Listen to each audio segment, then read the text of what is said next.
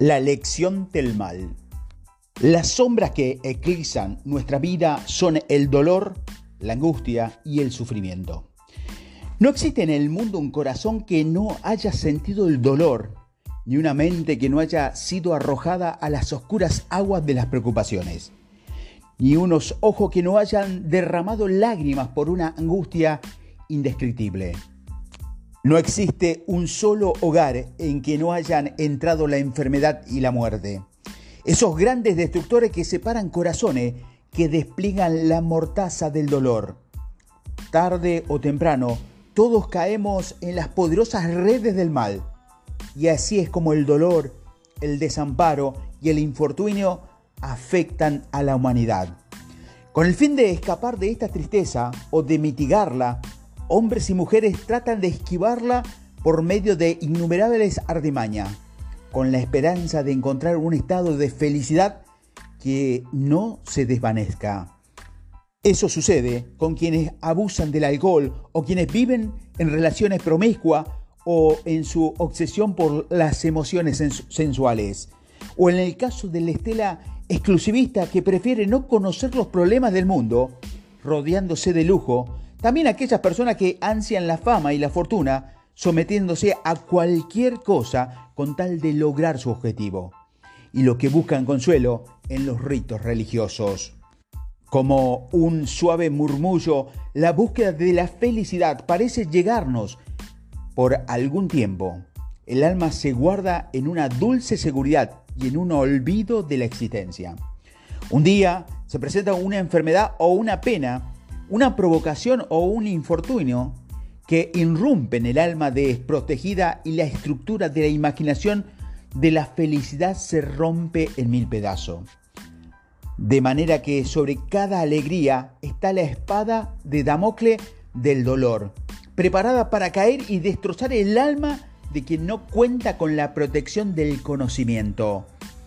Los niños desean convertirse en mayores y los adultos suspiran por la felicidad perdida de la infancia.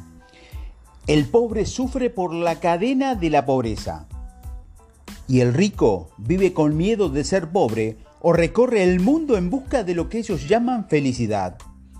El alma siente que ha encontrado una paz y una felicidad convincente al practicar una religión, adoptar una filosofía o perseguir una idea artística o intelectual.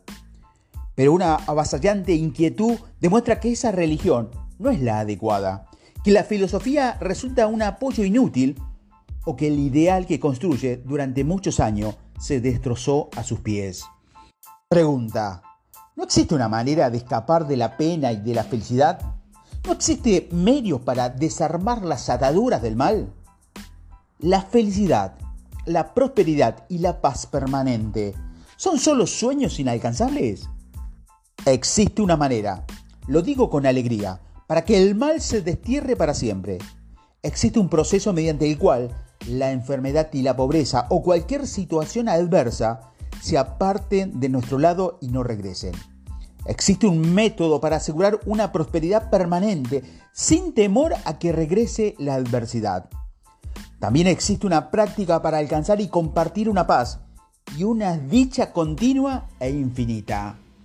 El inicio del proceso que nos conduce a esto es adquirir una correcta comprensión de la verdadera naturaleza del mal. Negar o ignorar el mal no es suficiente, debe comprenderse. Tampoco basta con pedir a Dios que el mal se aleje. Debemos descubrir por qué está y qué lección nos tiene reservado. No obtendrás ningún beneficio preocupándote, enfureciéndote o luchando contra la cadena que te mantienen atado. Lo que se debe comprender es por qué y cómo esas cadenas están esclavizando. Por lo tanto, hay que salir de uno mismo y empezar a examinarse y a comprenderse. En la escuela de la experiencia se debe dejar de ser el niño desobediente y empezar a aprender con humildad y paciencia las lecciones asignadas por el desarrollo espiritual y la perfección última. Cuando se comprende y se asimila el mal de manera correcta, se deja de ser un poder o un principio ilimitado en el universo. se convierte en una etapa pasajera de la experiencia humana y en un maestro para los que están dispuestos a aprender. El mal no es una entidad abstracta que se encuentra fuera, sino es una experiencia de tu propio corazón. Al ir a examinarlo y rectificarlo con paciencia, se llega a descubrir el origen y la naturaleza del mal, que termina con su total erradicación. Todo mal puede corregirse o remediarse, no es algo permanente. Se encuentra enraizado en la ignorancia de la verdadera naturaleza y la relación de las cosas. Mientras permanezca inmerso en ese estado, seguiremos anclado en el mal. No existe ni un solo mal en este universo que no sea el resultado de la ignorancia. Si estamos preparados y dispuestos a aprender una lección, no hay un solo mal que nos lleve a una sabiduría superior, pero luego desvanecerse para siempre. Sin embargo, los hombres permanecen sujetos al mal y no desaparece. Se debe a que no están dispuestos a prepararse para aprender la lección que viene del mal mismo. Conocí a un niño que toda la noche, cuando su madre lo llevaba a la cama, lloraba porque no lo dejaran jugar con una vela. Una noche la madre se distrajo y el niño tomó la vela. Sucedió lo inevitable. El niño se quemó. De ahí en adelante, el pequeño no volvió a jugar más con la vela. Con esta simple acción, aprendió lo que significa la obediencia y entendió que el fuego quema. Este incidente es un perfecto ejemplo de la naturaleza, significado y resultado final de todos los pecados y las malas acciones.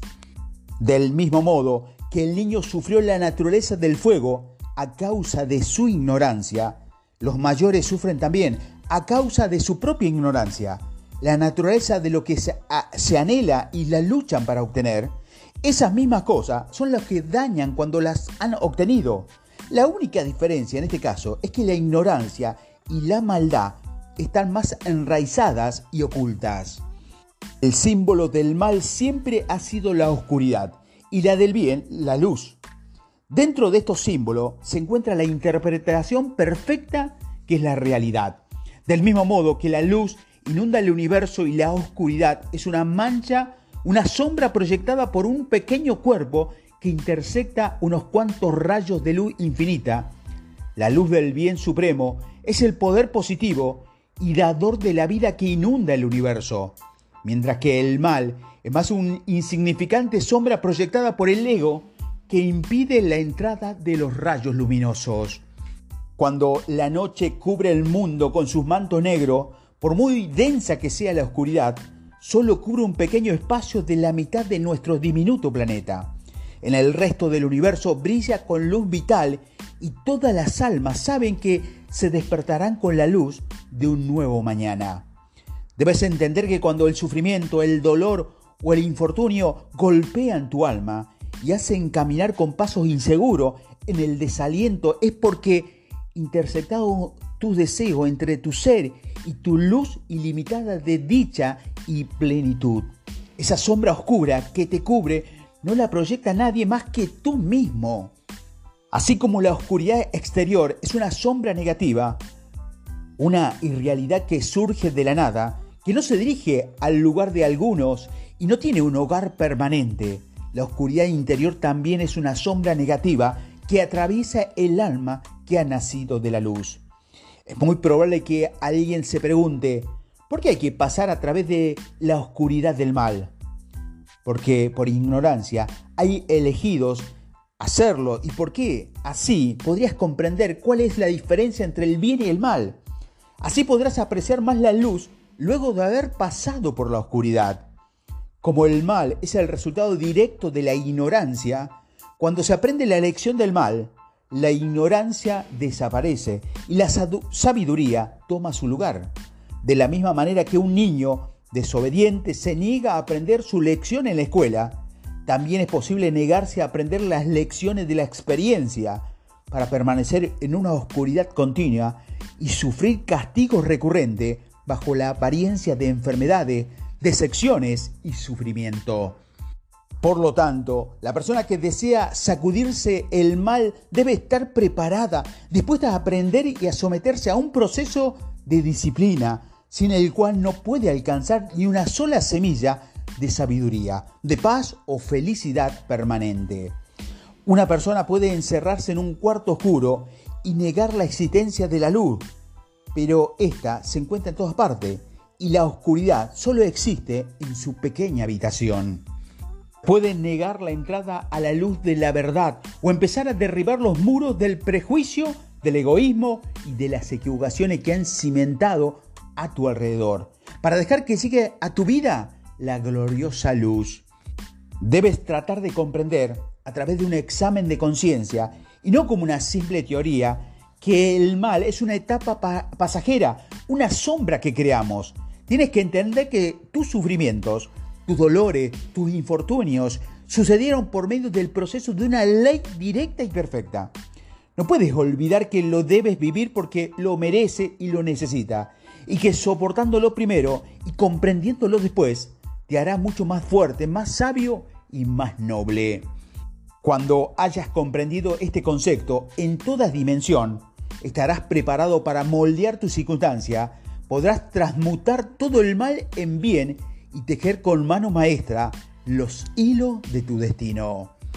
¿Cuánto queda de la noche, señor Centinela? ¿Qué es lo que alcanza a distinguir su mirada? ¿El brillo tenue del alba en la cima de la montaña? ¿El heraldo de oro de la luz de los destellos que se levantan sobre lo alto de la colina? ¿Ha llegado la luz para ahuyentar las penumbras y con ella todos los demonios de la noche? Sobre sus ojos, señor Centinela, ¿ya caen sus penetrantes rayos de luz? ¿Puede escuchar el sonido del juicio final del error? Llega la mañana, amante de la luz, se advierte la dorada faz de la montaña, a media luz percibiendo el camino donde ahora las huellas brillantes condenan la noche.